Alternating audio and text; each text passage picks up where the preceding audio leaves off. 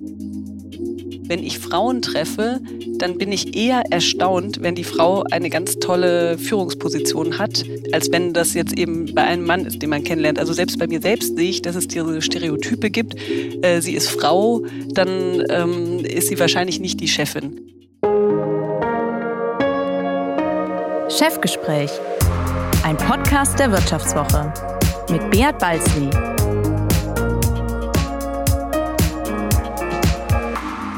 Ja, herzlich willkommen zu einer weiteren Folge des Vivo Podcast Chefgespräch. Mein Name ist Beat Balzli und ich bin der Chefredakteur der Wirtschaftswoche.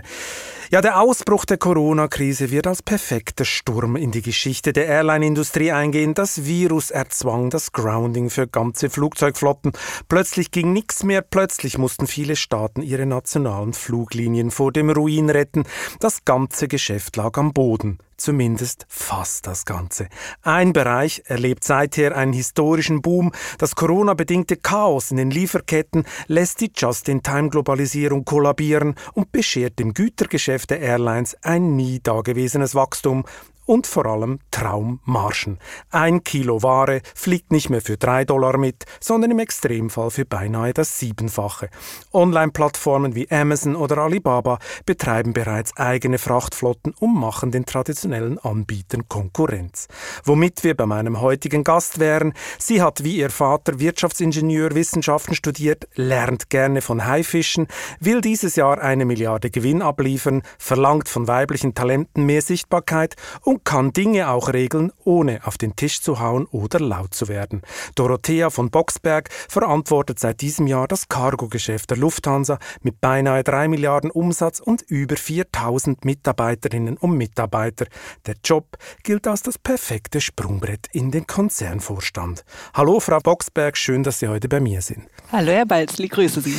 Frau von Boxberg, bevor wir ins Airline-Geschäft einsteigen und Sie mir am Ende dieses Podcasts Ihren größten Traum verraten, mache ich mal einen kleinen Test mit Ihnen. Was glauben Sie, was ist heute der meistgenannte Berufswunsch von Mädchen zwischen 4 und 13 Jahren? Ach, ich fürchte, es ist immer noch irgendwas sehr weibliches, klassisches. Ähm, äh, also äh, vielleicht ist es Flugbegleiterin, ähm, das wäre zumindest in unserer Branche, aber also ich glaube, es wird nicht Informatikerin sein. Ja und nein, genau. Also Informatikerin ist es nicht, aber Flugbegleiterin, also so schlimm in Anführungszeichen ist es auch nicht. Na, also, das ist ein toller Beruf natürlich. Das ist ein super Beruf, das ist schon klar, aber ich wusste schon, was Sie meinen. Also, also laut einer aktuellen Forsa-Umfrage ist es Tierärztin, bei den Jungs okay. ist es Polizist. Was mhm. hätten Sie in diesem Alter auf diese Frage geantwortet? Das weiß ich ehrlich gesagt gar nicht. Ich hatte irgendwie keinen frühen Berufswunsch. Es war irgendwie nur klar, ich möchte gerne arbeiten, ich möchte gerne was schaffen. Das war immer klar, aber mm, ich glaube nicht, dass ich da unbedingt so einen klaren Berufswunsch hatte zu der Zeit. Okay, schade. Ich dachte, jetzt kommt Pilotin. Äh, hatten Sie als Mädchen ein Vorbild, wenn schon kein Berufswunsch, aber gab es ein Vorbild, äh, für das Sie geschwärmt haben? Naja, also vielleicht am ehesten noch mein Vater, aber ähm, jetzt kein Popstar oder äh, so in der Richtung. Nicht und auch nicht Prinzessinnen und weiß ich was. Nein, äh, Prinzessinnen nicht. Sowieso nicht. Aber wie sieht das eigentlich bei Ihren drei Kindern aus? Gibt es da schon Karriereziele, die mit dem deutschen Durchschnitt einhergehen? Oder? Also ich habe ja drei Jungs und insofern ist ja. es eher auf der männlichen Seite. Ähm, und äh, also Polizist war auch früher sehr hoch im Rennen, keine Frage. Aha. Und äh, mein erster hat ja jetzt angefangen zu studieren und das ist Wirtschaftsinformatik. Also insofern ähm, äh, in so eine Richtung geht das, glaube ich. Der kommt schon ganz nach äh, der Mutter. Ich meine, drei Söhne. Jetzt kommt meine nächste Frage, kommt natürlich dann, ist dann völlig daneben, oder? Ob bei Ihnen alle zu Hause mit Puppen und Baggern spielen, äh, spielen dürfen oder gab es nur Bagger? Also die Puppen waren zumindest nicht sehr hoch im Kurs, muss ich sagen. Aber Kuscheltiere gibt es immer mal wieder. Ganz also interessant. Also Kuscheltiere, ja. das gab es dann schon, oder? Ich meine, ja. glauben Sie, dass die Genderfrage äh, die Lufthoheit auch über die Kinderzimmer erobern wird und am Ende diese berühmten Berufswunschlisten, über die wir jetzt geredet haben, sich vielleicht doch noch verschieben? Die sind ja seit Jahren ähnlich, oder? Ja, also und ehrlich gesagt glaube ich, dass als ich jung war, die Mädels äh, viel mehr äh, Unterschiede gezeigt haben, als es heute ist, weil heute haben alle Mädels lange Haare und sehen irgendwie alle gleich hübsch aus. Und früher gab es äh, kurzhaarige und langhaarige und welche, die mehr Jungs sein wollten und äh, die mehr Prinzessin sein wollten. Also eigentlich habe ich fast den Eindruck, äh, dass diese ja, Gender-Stereotype sich eher noch weiter ausprägen im Moment. Also ich bin nicht so hoffnungsfroh, dass, äh, dass es äh, bald alles äh, in alle Richtungen möglich ist. Also ich glaube, mehr Pup Oder gelebt wird. Puppen in Jungszimmer und mehr Bagger im Mädchenzimmer, das bringt derzeit noch nichts. Ja, irgendwie also wäre mal interessant, eine Studie dazu zu sehen, aber äh, so mein Eindruck ist eher nicht. Ich meine, es wäre ja dringend nötig, oder? Zum Beispiel bei der Lufthansa liegt der Pilotinnenanteil bei rund 6 Prozent, wenn ich das richtig gelesen habe. Also viel weniger geht eigentlich nicht. Das Cockpit ist, ist und bleibt eine Männerbastion. Hat der Konzern da in den letzten Jahren etwas falsch gemacht oder verschlafen? Also ich glaube, dass es viel früher ist als zum ähm, Ausbildungsanfang, dass man äh, angreifen muss. Und das ist für Unternehmen, finde ich, schwierig. Also äh, was ich jetzt so gehört habe, ist dieses Thema, die Mädchen äh, sind vielleicht im Alter von 12 oder 13 an Chemie oder Informatik oder Pilotin interessiert und haben dann aber ein soziales Umfeld, in dem die anderen halt lieber Germany's Next Topmodel gucken. Und dann ist eben die Frage, wie hoch ist der soziale Druck, dass ich mich eben anpasse und auch für die Themen interessieren, für die sich die anderen Mädchen interessieren. Und das ist ein Alter, wo man als Unternehmen ja tendenziell noch nicht viel macht. Ja, also man kann Girls Day anbieten und, und mal. Das wollte ich gerade sagen. Girls Day im Cockpit, gibt es das? Um, ob es das im Cockpit gibt, das weiß ich jetzt Sehen gar nicht, aber Sie? bei der Lufthansa gibt es auf jeden Fall den Girls Day. Das muss ich nochmal gucken, ob wir die auch im Cockpit anbieten. Ja. Aber auf jeden Fall in technischen Berufen, also zum Beispiel Lufthansa Technik äh, bietet das an, weil es einfach viele ähm, also die Jacqueline Casini sagt übrigens gerade, dass äh, wir es im Cockpit auch anbieten. Okay. Also auch im Cockpit bieten wir äh, Girls Day an. Gut. Hat noch nicht gefruchtet, aber vielleicht kommt es noch, oder? Ja, ja. Vielleicht reicht das alleine noch nicht aus. Ja, ja das stimmt. Da müssen noch andere Weichen gestellt werden. Ich meine, wenn wir noch auf Sie, auf Ihre Karriere zurückgehen, weil Sie persönlich haben ja dasselbe studiert wie Ihr Vater, nämlich Wirtschaftsingenieurwissenschaften. Das war ja damals ziemlich männerlastiger, äh, männerlastige Richtung, auch heute noch. Wann war das für Sie eigentlich klar, dass Sie in diese Richtung gehen werden? So rund ums Abitur. Also das, das war nicht mit wahnsinnigem Vorlauf, sondern nach dem Abitur war ich dazu entschlossen und irgendwie davor äh, habe ich mich dafür entschieden. Ja, also ich glaube, ich hatte so ein bisschen die Idee, ich mache äh, BWL und mein Vater hatte so ein bisschen Eindruck, mach mal Maschinenbau und dann kam Wirtschaftsingenieur raus. Ich, das wäre meine nächste Frage gewesen, ob Ihr Vater ein bisschen nachgeholfen hat. Also er hat ein bisschen nachgeholfen. Von BWL, Auf jeden Fall eine Diskussion. Schon, oder? Äh, BWL fand er Ihnen zu wenig oder, oder, oder was?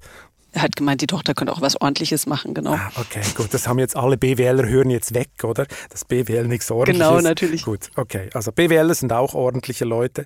Ähm, ja, kann ich bestätigen. Und wenn Sie sagen, bin mit einem verheiratet. Ah, okay, gut. Dann ist es ja, dann haben Sie ja die Erfahrung. Wenn Sie sagen, ähm, es sei bei so beim Abitur sein, das in den Sinn gekommen, relativ äh, jetzt nicht mit wahnsinnigem Vorlauf. Wann ist Ihnen eigentlich klar geworden, dass Sie nicht nur äh, äh, Wirtschaftsingenieurwissenschaften studieren wollen, sondern dass Sie irgendwann auch mal Chefin werden wollen? Also, dass ich auf jeden Fall eine gute Ausbildung haben will und damit auch einen äh, irgendwie guten, ernstzunehmenden, wirkungsvollen Job machen möchte. Ich glaube, das war mir immer klar. Aber ob Chef sein dafür irgendwie ähm, das notwendige Mittel zum Zweck ist, ich glaube, das habe ich mir da nie riesig überlegt. Ähm, aber es ist ja dann schon ein Sprung, oder? Ja, ob man, ob man äh, Sie waren ja Beraterin und irgendwann springt man dann so in die Linie rein. Das überlegt man sich das nicht oder haben, haben Sie einfach so getan? Oder? Aber ja, das geschieht ja so peu ja. à peu. Also man nimmt dann halt so die erste Führungsverantwortung äh, und dann sieht man, ah ja, das läuft ja eigentlich ganz gut. Und äh, also für mich war immer so ein bisschen das Thema mit der Führung äh, kriege ich einfach eine bisschen größere Schwungmasse für meine Ideen und kann eben Dinge besser umsetzen und eben bisschen größere Dinge umsetzen, als wenn ich jetzt äh, sozusagen als äh, einzelner Referent an irgendwelchen Themen arbeite. Also insofern äh, ist sozusagen der Appetit beim Essen gekommen, würde ich jetzt mal sagen. Also mit den Schritten, die ich gemacht habe, ähm, hatte ich so einen Eindruck, ah ja, das lohnt sich, das ist interessant, das möchte ich gerne machen. Aber es war nicht von langer Hand immer geplant Okay, okay. Mehr Schwungmasse für seine Ideen, das muss ich mir merken. Äh, das, das, das hat natürlich was. Ich meine, mehr Schwungmasse für seine Ideen, wenn man so eine Karriere macht wie Sie, Sie sind ja schon sehr weit gekommen, äh, da hilft es ja auch immer, wenn man den äh, richtigen Partner hat, oder? Oft müssen ja Frauen, oder war das in der Vergangenheit ja oft so, dass die dann in so Power Couples waren, das meistens die, die dann zurückgesteckt haben. Bei Ihnen scheint das jetzt nicht so zu, der Fall zu sein. Ihr Mann ist ja Manager bei Bosch, zudem haben Sie drei Kinder. Das klingt nach einem hochkomplexen Familienunternehmen. Wie organisiert man das eigentlich? Ja, also ich glaube, da muss jeder natürlich seinen Weg finden, äh, wie er es organisieren kann. Aber was ich nur empfehlen kann, ist, sich einfach Dinge abnehmen zu lassen. Weil man kann nicht alles alleine machen, das geht natürlich nicht. Sondern die Frage ist eben, an welchen Stellen sage ich mir, das ist meine Quality Time, eben zum Beispiel mit meinen Kindern. Die Zeit will ich in jedem Fall mit ihnen verbringen und die lasse ich mir natürlich nicht abnehmen. Und was sind die Dinge, von denen ich sage, äh, die finden auch in jedem Leben statt äh, und die muss ich vielleicht nicht unbedingt selbst machen und äh, da darf mir gern jemand helfen. Die macht dann die Oma oder die Nanny? Also in unserem Fall gab es sowohl als auch, muss man sagen. Also meine Eltern wohnen bei uns in der Nähe und haben uns durchaus auch geholfen und wir hatten auch eine Kinderfrau, die da auch flexibel eingesprungen ist, ja. Aber ohne Kinderfrau, also wenn wir das bei dem Thema jetzt noch ein bisschen bleiben, also beide machen eine ziemlich steile Karriere, jetzt so wie bei Ihnen, ohne Kinderfrau nicht darstellbar, oder? Also das nötige Kleingeld braucht man schon, um sowas zu machen. Na gut, wenn beide ähm, voll berufstätig Reicht sind in Akademikerberufen, dann kann man sich das, glaube ich, immer leisten. Es ist mehr die Frage, ist es einem das wert?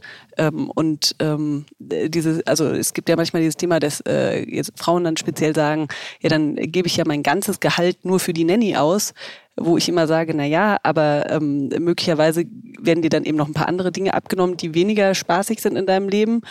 Und ähm, außerdem ist es der Optionswert, äh, wenn du jetzt nicht äh, sagen wir mal, zehn oder acht Jahre Teilzeit arbeitest oder gar nicht arbeitest, äh, sondern auch deine Karriereschritte gehen kannst, dann zahlt sich natürlich auf die Dauer aus.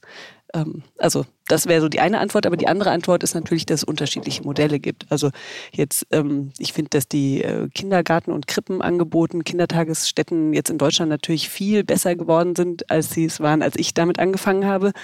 Damals war es wirklich noch sehr schwierig, eine Betreuung für unter Dreijährige zu kriegen. Das ist ja jetzt eigentlich gang und gäbe. Es gibt Modelle wie Au pair. Ähm, äh, also ich glaube, es gibt schon viele Varianten, wie man es auch hinkriegen kann, sozusagen mit noch weniger Geld ausgeben für Kinderbetreuung. Und Sie haben ja früher, glaube ich, auch mal in Paris studiert, oder? Da haben Sie ja sicher gesehen, die Franzosen waren dann den Deutschen ein bisschen voraus, oder gehen die Kinder ja schon ganz klein in die Crèche, oder? Äh, da ist das irgendwie äh, schon viel mehr in der, in der DNA drin. Und es gibt eine Ganztagsschule, was natürlich äh, auch äh, eine deutliche Entlastung nochmal für die Eltern ist, keine Frage. Bleiben wir nochmal bei Ihrer Familienorganisation. Zwei Superkarrieren, drei Kinder. Gibt es da noch Spontanität oder nur noch geblockte Timeslots mit Stichworten wie Wein trinken, Freunde treffen, joggen, halbe Stunde? Da gibt es noch Spontanität. Ich glaube, ein Leben ohne Spontanität wäre ja schrecklich. Ähm, dass das Geschäftsleben ziemlich durchgetaktet ist, keine Frage, aber äh, mein Privatleben zu einem deutlich geringen Anteil, würde ich sagen. War denn die Familienorganisation in Corona-Zeiten einfacher oder stressiger? So letztes Jahr, als es begann? Naja, also einerseits gab es äh, natürlich weniger Reisen und dadurch in Summe mehr Zeit für die Familie. Das äh, war, glaube ich, äh, schon ein Aspekt, wenn man nicht äh, ständig auch Abendveranstaltungen hat, sondern da eher zu Hause ist. Das, das hilft eher. Ähm, und umgekehrt äh, gab es natürlich äh, viel, wo die Schule dann auch die Arbeit bei den Eltern abgeladen hat. Aber da sind wir natürlich überhaupt gar nicht die Einzigen, sondern das ging ja irgendwie allen Eltern so. Äh, also dieses ganze Thema, wie organisiere ich das Homeschooling meiner Kinder, das ist natürlich eher ein Belastungsfaktor gewesen, würde ich sagen. Nehmen Sie das eigentlich auch so wahr, dass man nur Frauen fragt, wie das jetzt mit der Kinderbetreuung funktioniert, also Frauen, die Karriere machen wollen, und, und Männer nicht? Das war ja so im Wahlkampf mal ein Thema äh, bei Frau Baerbock, oder hat man gefragt, was, ist, was wird jetzt aus den Kindern? Und dann hieß große Aufregung. Das fragt man Männer nie. Nehmen Sie das auch so wahr? Immer ich finde schon, dass es so ist, ja. Also welcher Mann wurde denn zuletzt gefragt, wie er es mit den Kindern organisiert bekommt? Herr Klein von SAP, mit dem habe ich ein Interview gemacht vor drei Monaten. Okay, sehr gut. Ah, dann fragen Sie das also immer. Sehr gut. Genau, immer. Also seit diesem Baerbock-Affäre äh, fragen wir das. Und es ist ganz interessant, was dann dabei herauskommt. Äh, er musste allerdings zugeben, dass es nicht 50-50 ist, sondern dank Corona konnte er ein bisschen mehr zu Hause sein. Aber ähm, also das ist durchaus, das ist durchaus ein Thema.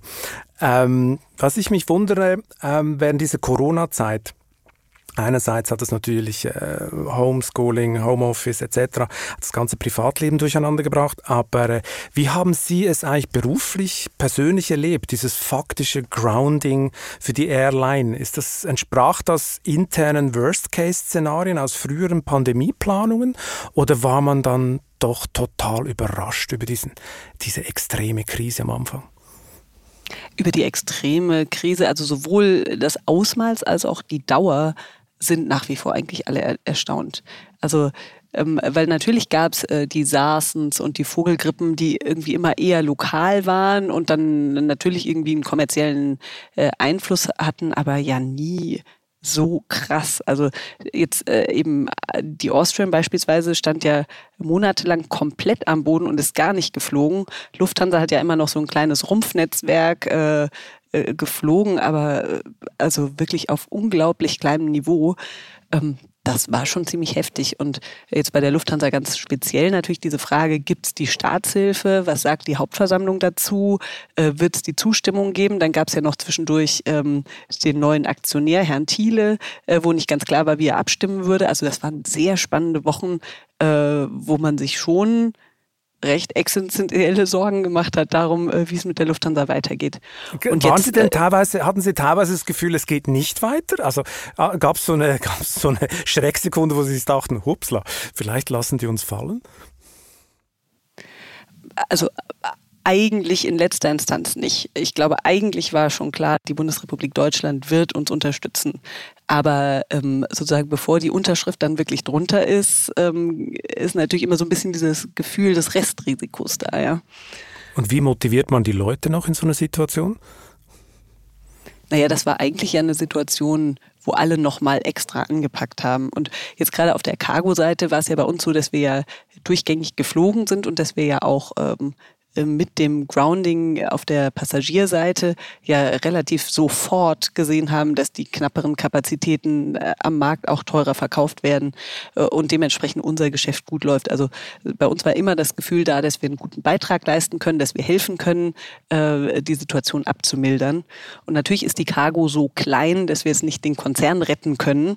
Aber ähm, eben dieses Gefühl, einen guten Beitrag leisten zu können, das war schon immer schön. Das war ja auch mal eine Abwechslung, oder? Weil im Cargo-Geschäft herrschte ja in der Vor-Corona-Zeit alles andere als Goldgräberstimmung, oder? Sie waren eher so ein bisschen das kostenintensive Sorgenkind des Konzerns. Das rasante Wachstum von Turkish Airlines und Emirates sorgte auf Überkapazitäten auf dem Markt, drückte auf die Preise. British und KLM, die stiegen sogar komplett aus aus dem Geschäft. War eigentlich vor Corona das auch mal eine Option für Lufthansa, dass man sich aus dem Geschäft verabschiedet? Also es war klar, dass wir ähm, im Frachtgeschäft bleiben und dass wir auch Frachter weiter betreiben werden. Das ist ja das, woraus ähm, jetzt zum Beispiel BA ausgestiegen ist. Die machen ja weiterhin die reinen Frachtgeschäft, aber eben nur auf den ja. Bellies. Genau. Also nein, das stand nicht zur Diskussion. Aber ja, 2019 war ein schwieriges Jahr für uns. Also äh, in der, für die Corona-Krise war das eigentlich am Ende hilfreich, weil wir eben ein Jahr vorher schon äh, Kostensenkung, die Überlegung, welche Maßnahmen machen wir, wie können wir Kosten flexibilisieren, reduzieren und so weiter. Diese ganze Diskussion fing bei uns ein Jahr früher an, weshalb wir sozusagen auch schneller als andere Bereiche im Konzern natürlich dann Maßnahmen auch konkret umsetzen konnten. Und äh, das hat uns für die Krise natürlich sehr geholfen. Äh, aber zum Glück gab es nicht die Diskussion, dass wir ganz aufhören hier mit der Fracht und den Fracht. aber eigentlich sind sie Krisengewindler, sind eigentlich typische Krisengewindler. Aber wenn man das nicht gerne hört, aber äh, die Corona-Krise hat Cargo äh, richtig nach vorne gebracht. Ja, das, das stimmt, dass wir in der Corona-Krise jetzt äh, gut dastehen keine Frage. Und aber umgekehrt, unser Geschäft ist immer volatil. Wir haben immer Ups und Downs und dass nach einem Down wieder ein Up kommt, das ist jetzt überhaupt nicht ungewöhnlich. Äh, nur dass es jetzt in so einem Ausmaß kommt, das ist natürlich schon sehr besonders. Sie haben es ja vorher erwähnt, ich meine, die Wende kam eigentlich mehr oder weniger gleichzeitig mit dem Grounding der Passagierflieger, weil plötzlich diese Frachträume äh, weg waren. Wie muss man sich das vorstellen? Also haben Sie dann innerhalb von drei Tagen, äh, gab es nur noch Überstunden und es war die komplette Hölle los? weil, weil sie umbuchen mussten? Oder wie, wie funktionierte das damals? Ja, also diese, diese Tage rund um den 13., 14., 15. März letzten Jahres, das waren schon sehr wilde Tage, weil eben äh, wir natürlich ja viele Vorbuchungen auf den Passagierflügen schon hatten. Äh, dann, äh, wir hatten auch äh, für die ganze Flugplanperiode ja ähm, Verträge abgeschlossen mit unseren Kunden. Die, wenn die auf den Bellies waren, haben wir die komplett gestrichen, weil wir sie eben ja nicht mehr abfliegen konnten. Äh, also das Bellies, waren schon, was heißt Bellies? Bellies, das sind die äh, Laderäume der Langstreckenpassagiermaschinen. Ah, okay, okay. Also da fliegt ja oben der Passagier okay. und unten das Gepäck und, äh, und, der, und die Fracht und das ist dann sozusagen der Belly, ah, der Bauch vom Flugzeug. Also das war schon ziemlich wild, aber wild war es auch schon ein paar Tage vorher, weil es dann losging mit den ersten äh, Fragen, äh, können unsere Piloten noch nach China reinfliegen? Wir haben dann gesagt, na, die Pandemie, wir kennen die ja nicht, wir wissen das nicht, wir lassen keinen äh, China aussteigen. Dann sind wir über Novosibirsk ähm, geflogen und haben da eben die Crews abgetauscht. Also es fing schon etwas früher an, äh, wild zu werden. Aber ähm, so viele Flugzeuge so schnell auf den Boden zu stellen, ja, das war schon operativ. Jetzt ist eher eine größere Herausforderung, alles die Bälle in der Luft zu halten und zu, dafür zu sorgen, dass unsere Kunden äh, nicht einfach ohne alle Optionen dastehen. Gab es auch einige Pannen am Anfang oder, oder lief es einigermaßen? Oder rufen, äh, riefen x Kunden an, wo ist, wo ist meine Ladung, wo ist das Ganze, warum ist es noch nicht mit? Naja, die, also wir hatten ein bisschen diesen Effekt, weil wir früher als andere Airlines die Flieger auf dem Boden hatten. Also zum Beispiel die US-Carrier sind noch ein paar Tage länger geflogen und deswegen hatten wir jetzt eben zum Beispiel bei den amerikanischen Kunden teilweise wenig Verständnis dafür, dass wir jetzt so plötzlich die äh, Flugzeuge auf den Boden gestellt haben. Aber umgekehrt gab es dann eben noch ein paar Tage auch Möglichkeiten, mit anderen Airlines zu fliegen. Ähm, bis es dann äh, auch bei den, äh, ja, bei den anderen Airlines äh, so weit zurückging. Also insofern, ja, da war nicht jede Diskussion schön, äh, aber grundsätzlich äh, haben es die Kunden, glaube ich, auch gut verstanden. Was, war was das, das da war. mitten in der totalen Krise, März 2020, war das schon klar, dass Sie nachher ein Jahr später den CEO-Posten übernehmen würden? Nein, das war nicht klar. Nein, nein. Aber ich war Vertriebsvorstand und insofern natürlich nah am Kunden dran. Und wann war denn das klar? Na, relativ kurz bevor es dann auch announced wurde, also irgendwie im November hätte ich jetzt mal gesagt. Ich habe kein genaues Datum Aber jetzt Sie, im Kopf. Sie ahnten es, das, dass es äh, werden, oder wird wie? mit kurzem Vorlaut gemacht. Nicht? Nein, überhaupt nicht. Sie waren das war eine Überraschung für mich. Also es war, stand gar kein Wechsel an. Also insofern, nein, war ich da nicht drauf vorbereitet. Ja, also sie übernahm dann im März diesen Jahres den CEO-Posten. Ich meine, der nächste logische Schritt wäre ja der Konzernvorstand, oder? Carsten Spohr war ja auch mal Cargo-Chef. Wird es so kommen bei Ihnen? Also das wird ja immer gerne gefragt. Äh, also mein Platz ist hier und es gibt noch wirklich viel zu tun. Und wir haben jetzt gerade erst unsere neue Strategie formuliert und äh, die will gerne umgesetzt werden. Also insofern ähm, habe ich hier viel zu tun und äh, ja, mein Fokus ist hier und ich glaube, da gibt es auch eine ganze Menge dass Sie das sagen. Würden Sie das Angebot denn ablehnen?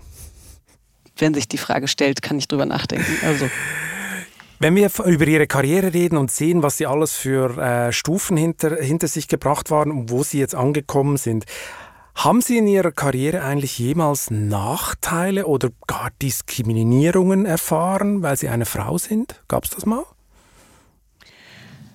Also nie so offen, dass ich den Eindruck hatte, an dieser Stelle äh, werde ich offen benachteiligt. Aber äh, manchmal habe ich natürlich schon gesehen, dass irgendwelche Kollegen befördert wurden und ich mich gefragt habe, na, was können die denn jetzt so viel besser? Ähm, äh, oder, oder umgekehrt, und, und da würde ich mich selbst noch nicht mal mehr ausnehmen. Wenn ich Frauen treffe, dann bin ich eher erstaunt, wenn die Frau eine ganz tolle Führungsposition hat, ähm, als wenn das jetzt eben bei einem Mann ist, den man kennenlernt. Also selbst bei mir selbst sehe ich, dass es diese Stereotype gibt. Äh, sie ist Frau, dann ähm, ist sie wahrscheinlich nicht die Chefin. Oder, oder umgekehrt jetzt in meinem privaten Leben, wenn ich den Leuten sage, ich bin bei Lufthansa, dann fragen ganz viele, entweder fragen sie tatsächlich, sind sie bei den Fliegenden und meinen natürlich die Flugbegleiterin, oder sie fragen, aber sie sind nicht bei den Fliegenden, oder? Also so im Sinne von kognitive Dissonanz, äh, ist sie jetzt Flugbegleiterin? Ha? Ähm, also insofern, ich glaube, da gibt es nach wie vor äh, also ziemliche also Klischees. Große Schemata, äh, Klischees, in denen man denkt, ja. Und das ganz unmittelbar wird das auch beeinflussen, wie die Leute einen bewerten, einschätzen und so weiter. Okay, Sie müssten also am Wochenende mit dem T-Shirt rumlaufen. Ich bin keine Stewardess. Ähm, ich meine, Logistik ist ein ziemlich männerlastiges Geschäft. Äh, ich glaube, das ist nur der Vorname. Äh, äh, zum Beispiel Autoindustrie ist das auch. Eine Vorständin aus der Autoindustrie hat mir kürzlich mal erzählt, auch so wie ihr, ihr, ihre Karriere abgelaufen ist und äh, wie man mit ihr teilweise als Frau äh, umgegangen ist. Da gab es auch mal eine Sitzung, da haben dann irgendwelche Typen offen gesagt, oh, sie zickt jetzt rum. Gab es so unschöne Situationen bei Ihnen auch mal? Nee, also so, so offene Situationen, was weiß ich, bitte schenk den Kaffee ein, weil du bist die Frau oder sowas, nee, das hatte ich nicht. Ähm, aber umgekehrt, es läuft natürlich immer mit. Also wenn ich den Kaffee einschenke, denken dann jetzt alle, ich wäre jetzt nicht die Chefin. Ähm, Fragezeichen, ja. Ähm, ja, ich glaub, glaube, man, also ich mache mir da schon immer wieder Gedanken zu, weil ich natürlich mir umgekehrt vorstellen kann, äh, wie die Brille auf mich ist sozusagen. Ja. Obwohl Kaffee einschenken als Chef sollte man heute eigentlich machen, oder? Weil alles andere ist ein bisschen oh, oh, ist ein bisschen Mach uncool, aber ja. ich sehe natürlich den Gedanken, den Gedanken dahinter. Ja. Sie haben mal gesagt, äh, Sie setzen sich durch, ohne auf den Tisch zu hauen oder laut zu werden. Haben Sie das, haben Sie sowas denn bei männlichen äh, Kollegen oft erlebt? Also jetzt, äh, ich hatte nie äh, cholerische Kollegen, die irgendwie fürchterlich rumgebrüllt haben. Aber dieses Thema Machtspielchen äh, in der Rhetorik oder äh, der Chef äh, hat irgendwie immer das erste und das letzte Wort oder ähm, äh, die Art und Weise, wie verhandelt wird, da finde ich, gibt es schon große Unterschiede zwischen Frauen und Männern. Und dieses Thema, ich bespreche... Lassen Sie uns also doch mal teilhaben an einer Anekdote. Ist Ihnen da was Konkretes im Sinn? Wenn Sie von einer Verhandlung reden oder so? Ja, ich, also ich versuche ja zum Beispiel die Themen möglichst ähm, bilateral zu klären, wo sie konfliktär sind und nicht in einer größeren Runde ähm, dann die Themen auszutragen. Und äh, also dann kann man äh, meiner Meinung nach viel gesichtswahrender eine Lösung finden, ohne dass jetzt äh, zehn Leute zuhören, äh, auf was genau hat sich jemand eingelassen, der vielleicht vorher irgendwas nicht wollte. Ja? Und ähm, ja, also das ist äh, so also ein diese Beispiel, Bloßstellung ich davor. Ich glaube, dass manche Männer das interessant finden, zu zeigen in der Runde, ich bin der Chef und das zeige ich, indem ich in dieser Runde jetzt hier mich durchsetze. Und, und das führt dann wieder im zweiten Schritt dazu, dass man sagt, naja, also die Frau, die hat ja keine harte Diskussion jemals gehabt. Also irgendwie, wo waren denn da die harten Diskussionen sozusagen? Ähm, die hatte halt Glück, das war halt irgendwie easy, was sie gemacht hat. Und das ist so einer der Schlüsse, die möglicherweise falsch sind, wenn man eine Frau irgendwie in ihrer Leistung beurteilen möchte. Glauben Sie, dass es immer noch Leute äh, behaupten, oh, die wurde jetzt nur befördert, weil es jetzt hat gerade in ist, Frauen zu befördern? Oder ist das langsam durch? Ja, wahrscheinlich komplett durch ist es wahrscheinlich nicht. Aber ehrlich gesagt ist es mir egal. Also insofern. Warum gehen denn immer noch so wenige Frauen äh, einen Weg wie Sie? Es sind ja immer noch relativ wenige, oder? Was hält Sie davon ab? Ja, äh, also ich glaube, es hat ganz viel mit Sozialisierung zu tun und äh, womit man sich identifiziert. Also ich finde, viele Frauen sagen, es kommt mir nicht so auf die Schultern klappen an, ich will einfach nur was Gutes bewegen. Und das würde ich für mich sozusagen auch in Anspruch nehmen.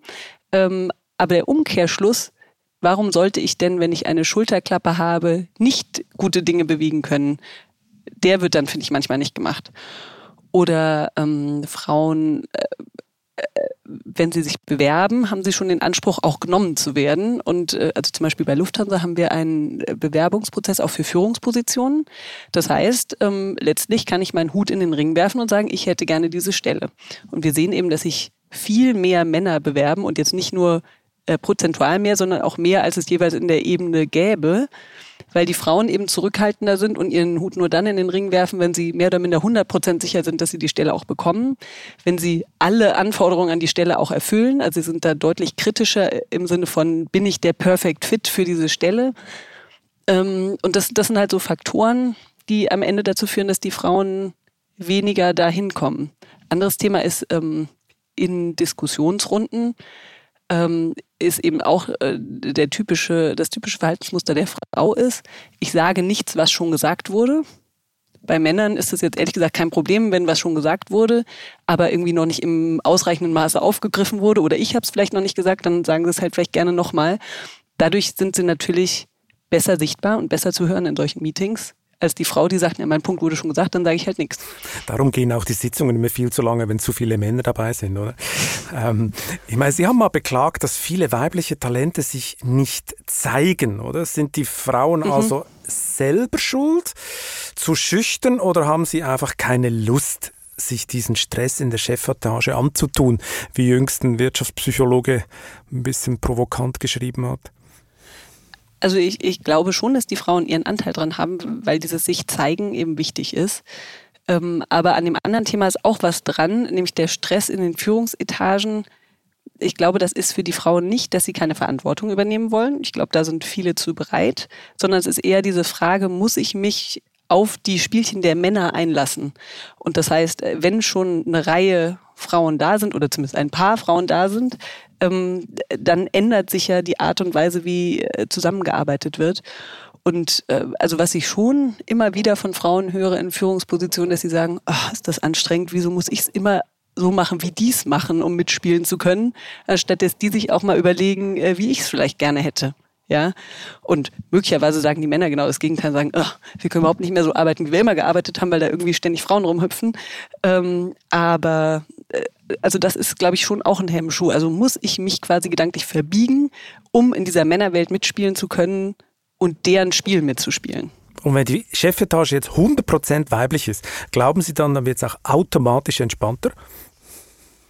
das 100 Prozent ist ja gar nicht angestrebt, sondern also ich glaube, es geht einfach nur darum, dass nicht eine Frau alleine ist, sondern dass halt wenigstens mal zwei Frauen äh, sind oder das, also wenn man 50 Prozent erreichen würde, das wäre ja toll. Das Ziel ist ja nicht 100 Prozent, sondern einfach äh, eine Chancengleichheit. Apropos Chef und äh, Stress in der Chefetage. Ähm, Sie sollen ja dieses Jahr eine Milliarde Gewinn abliefern. Belastet Sie sowas oder nehmen Sie das sportlich? Also ich glaube, ich nehme das eher sportlich. Und in diesem Jahr stehen die Zeichen schon ganz gut, dass wir es auch wirklich schaffen. Also insofern äh, ist das, das ist jetzt gar keine kein Challenge, so eine Milliarde. Äh, Sache, die mir schlaflose Nächte beschafft, ja. Okay. Wie, wie oft haben Sie denn für diese Milliarde dieses Jahr die Preise erhöht? Naja, wir haben ja keine statischen Preise, die irgendwie immer konstant sind, sondern äh, also die ergeben sich sozusagen dauernd. Deswegen kann ich das eigentlich gar nicht das sagen. Das glaube ich ja. Ihnen jetzt nicht.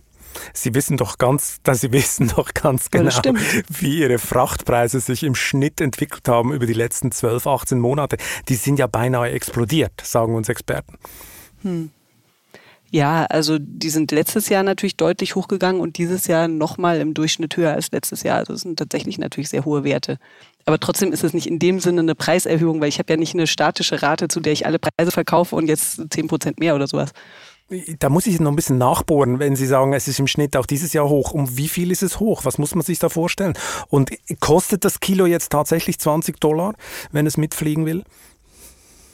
Also 20 Kilo kostet das im ganz großen Ausnahmefall.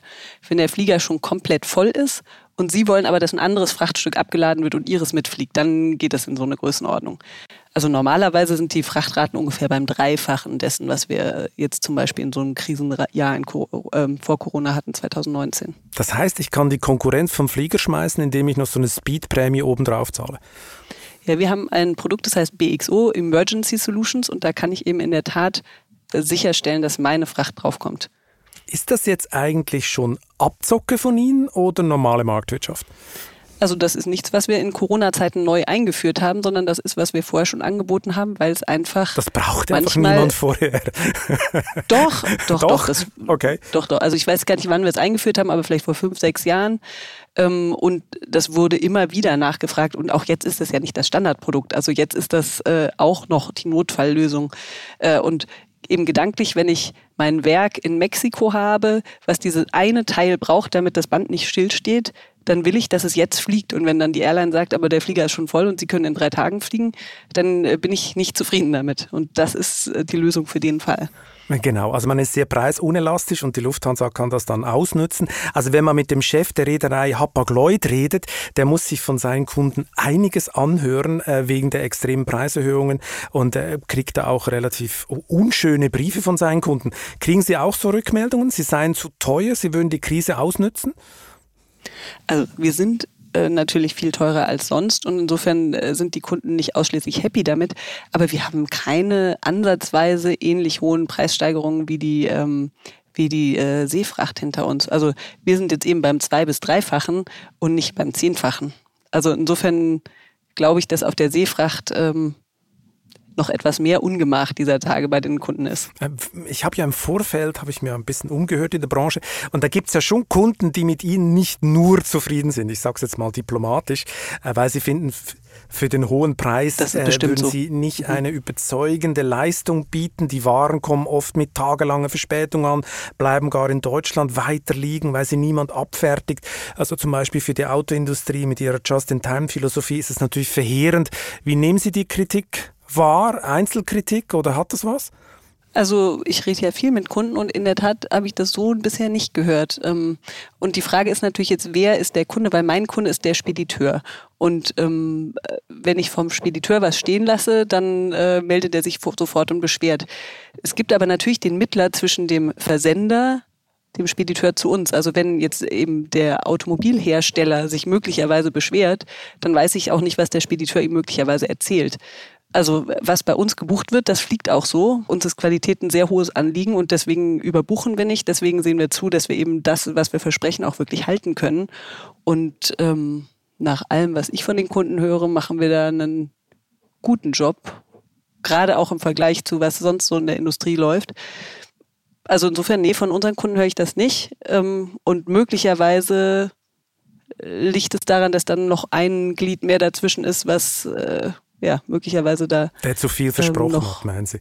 von eigenen Themen ablenkt oder zu viel versprochen ja, hat vielleicht. So, so. Ja. Schaffen Sie es denn, die Weihnachtsgeschenke aus Fernost rechtzeitig abzuliefern? Ähm, ist das ein Thema bei Ihnen in-house, auch bei den Kunden, dass man irgendwie das Weihnachten plötzlich so droht? Also das ist natürlich ein großes Thema. Ähm, also die Weihnachtsgeschenke liefern können oder nicht, das hat, glaube ich, sehr viel zum einen damit zu tun, wurden die überhaupt produziert?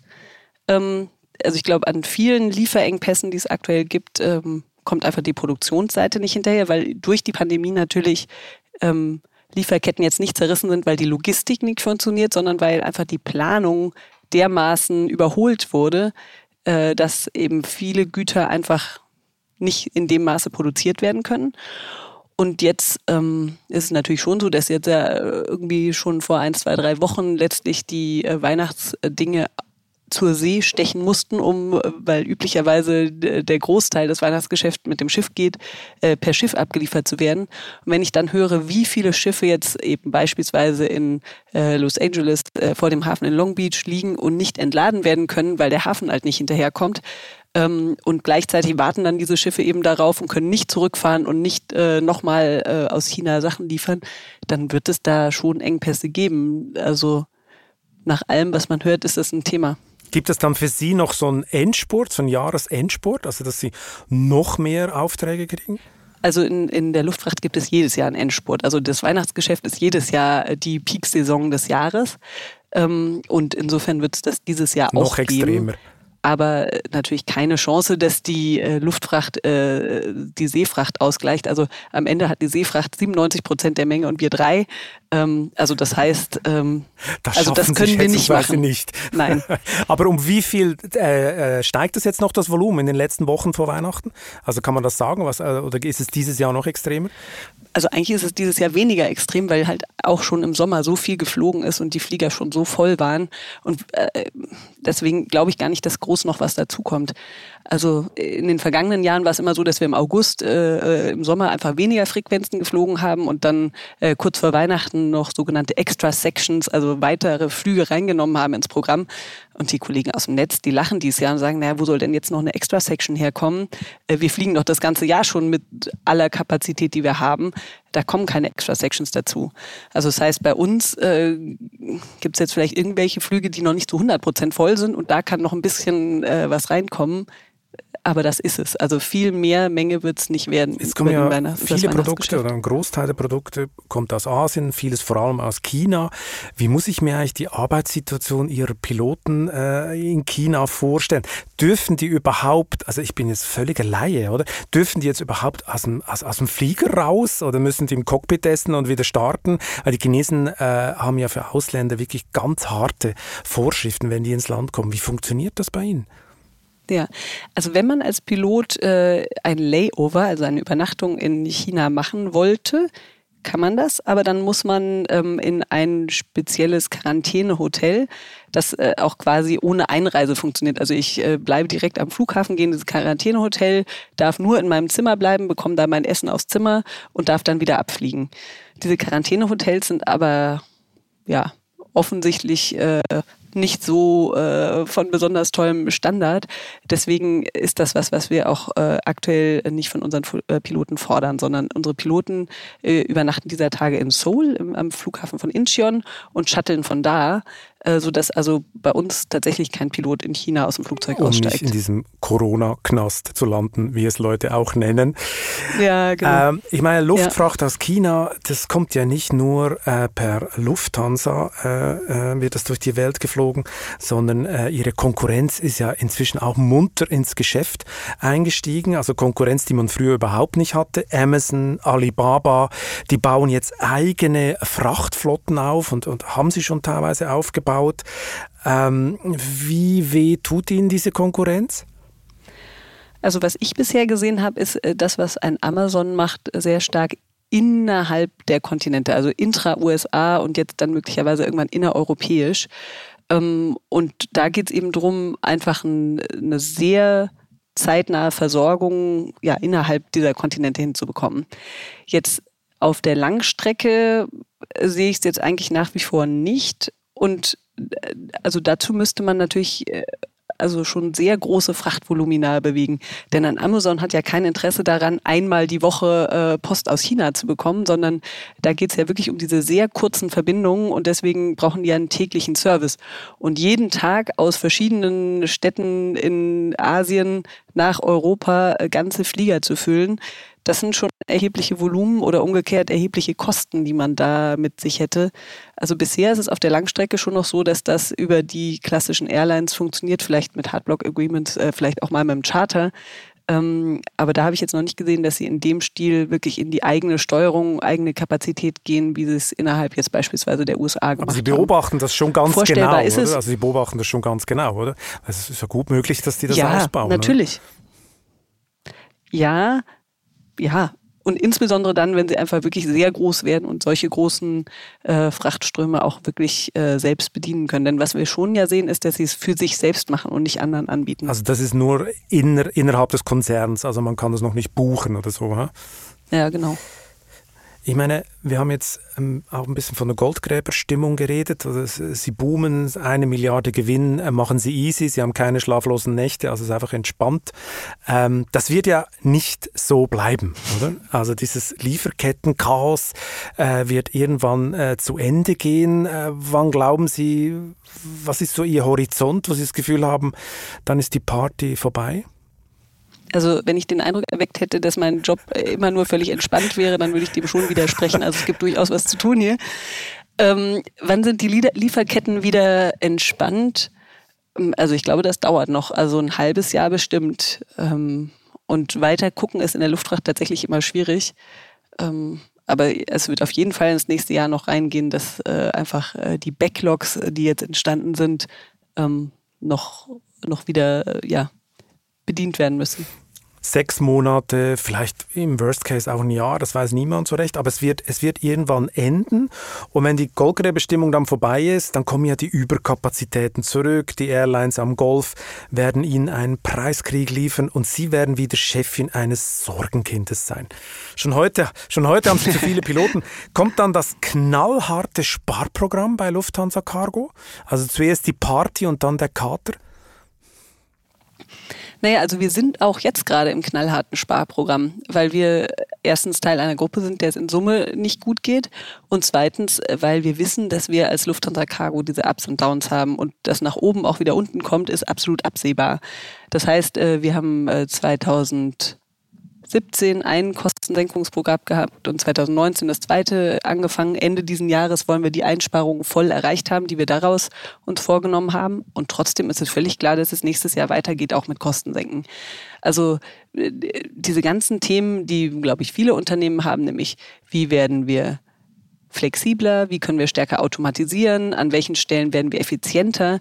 Das sind Themen, äh, die treiben uns um und die werden wir jeden Tag weiterverfolgen und auch, wenn es uns aktuell so gut geht. Äh, das ist ja eher nochmal die Chance, auch einen Umbau zu gestalten, äh, wenn man nicht muss, sondern noch kann. Ja?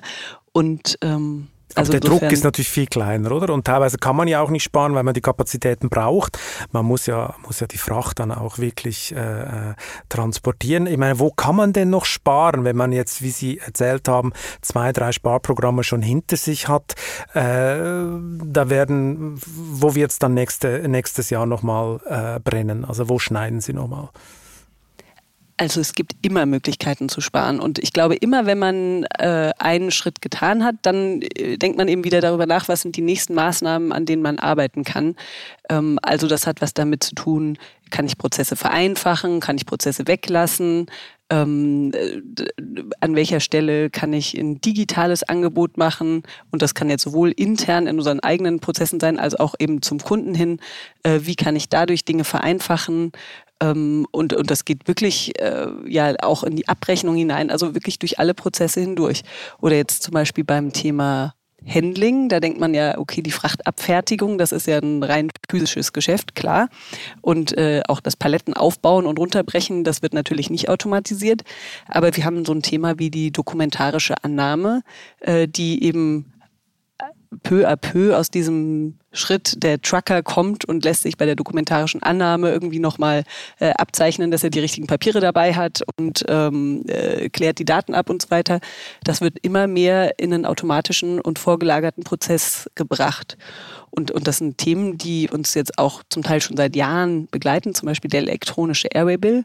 Äh, und diese Themen, wie kann ich alle diese Dokumente elektronisch bekommen und dadurch äh, letztlich den Prozess auch nochmal deutlich verbessern und zuverlässiger gestalten.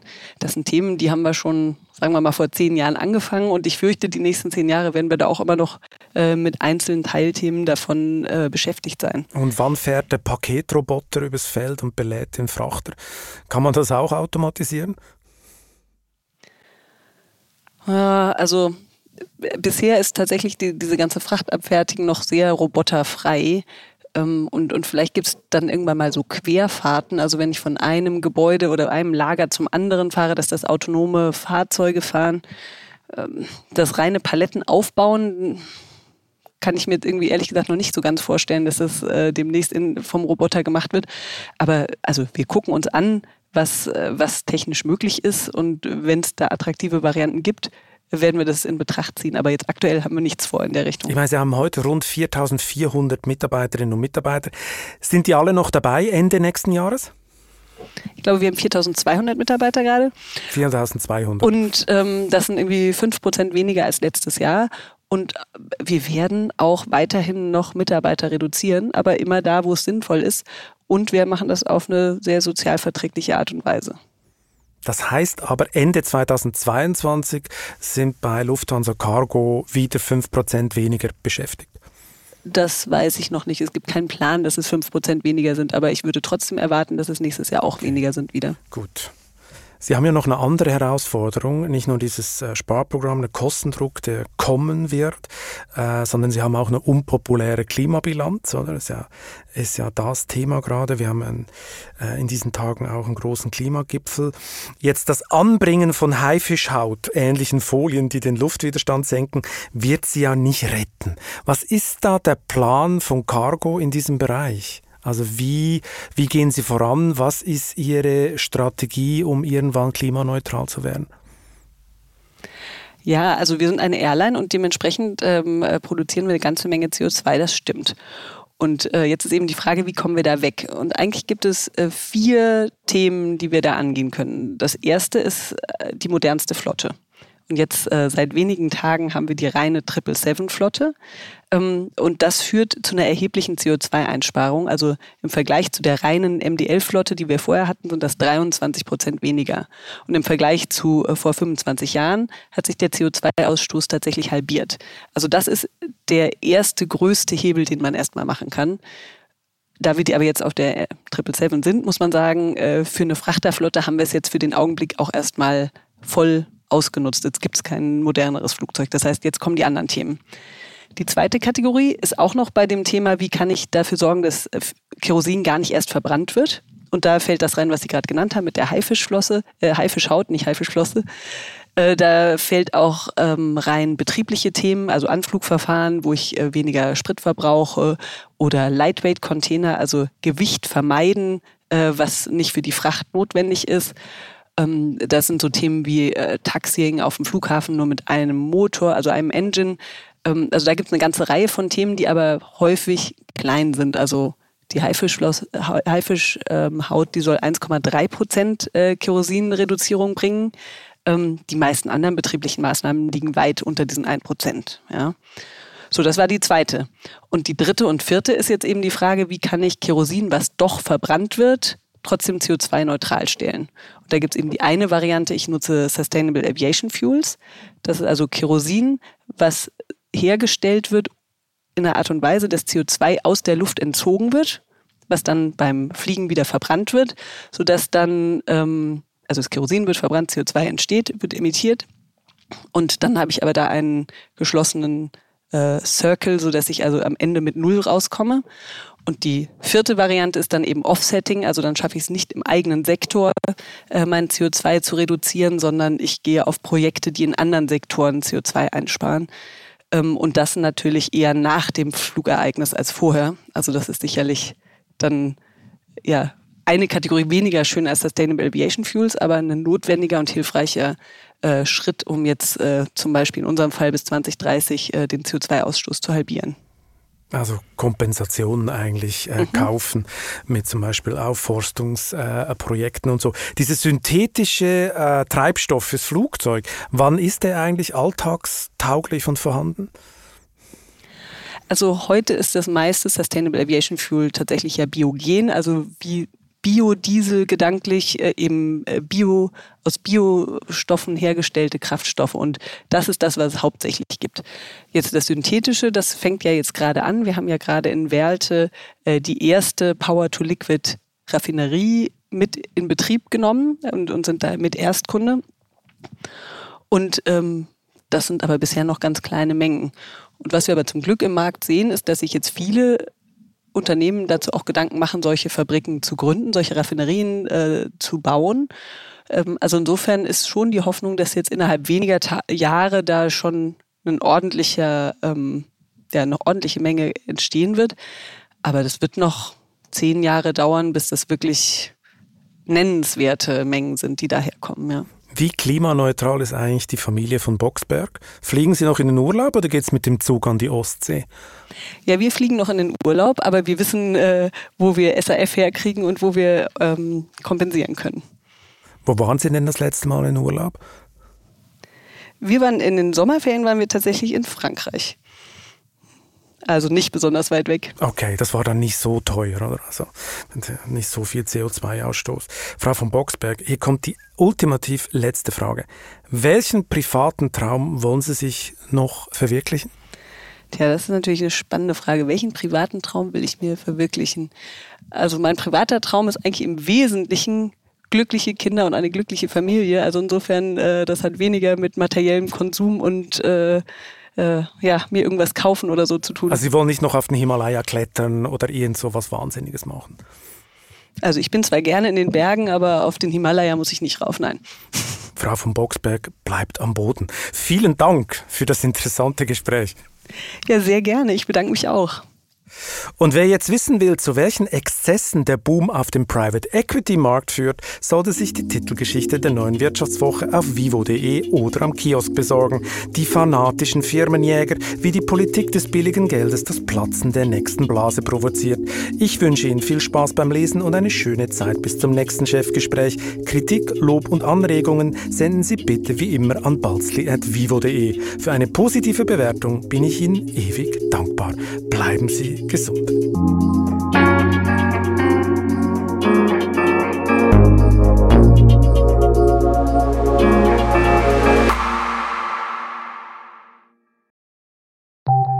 Nach einer kurzen Unterbrechung geht es gleich weiter. Bleiben Sie dran.